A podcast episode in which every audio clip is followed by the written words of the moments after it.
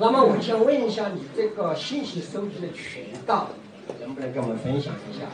这个很简单嘛，你信息渠道每天早晨我们起来，每天收盘晚上它有有交易交易所公开信息，第二天早上有，比如说报纸啊、媒体啊这些都很多新闻都会出来，我们早晨都要浏览的，浏览以后然后再判断哪些信息对股价有影响。我的信息多做抉择。呃，你肯定是当天肯定要看看很多信息，看了信息以后，然后再判断哪些信息对股价有影响。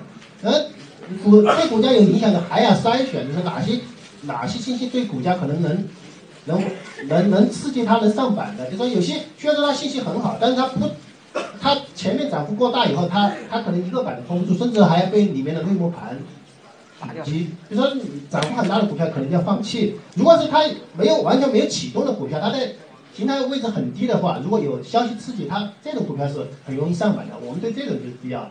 呃，跑的比较好，对，成功率比较高。呃，这种相对来说成功率高。有些就是你信息再好，你比如说去年呢有个六六零零六幺是比例股份，它参参股稀土，因为位置高了以后，它里面的那个内幕盘太多，你封得很死的股票也被狙击了。就是你再好的消息，它也挡住里面的内幕盘。就是当你要回避那种内幕盘，最好的方法就是看它涨幅。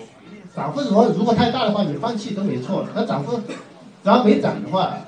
它只要有有一点利好消息，可能对它都都有刺激。它不一定封多板，但是你当天进去就算它不封板，它也不一定让你亏钱。你可以拿几天说不定还还能赚钱。反正，总的来说就是说位位置高的对对股价，对股价对消息的刺激是不一样的。这个东西你们自己下去慢慢慢慢多体会一下。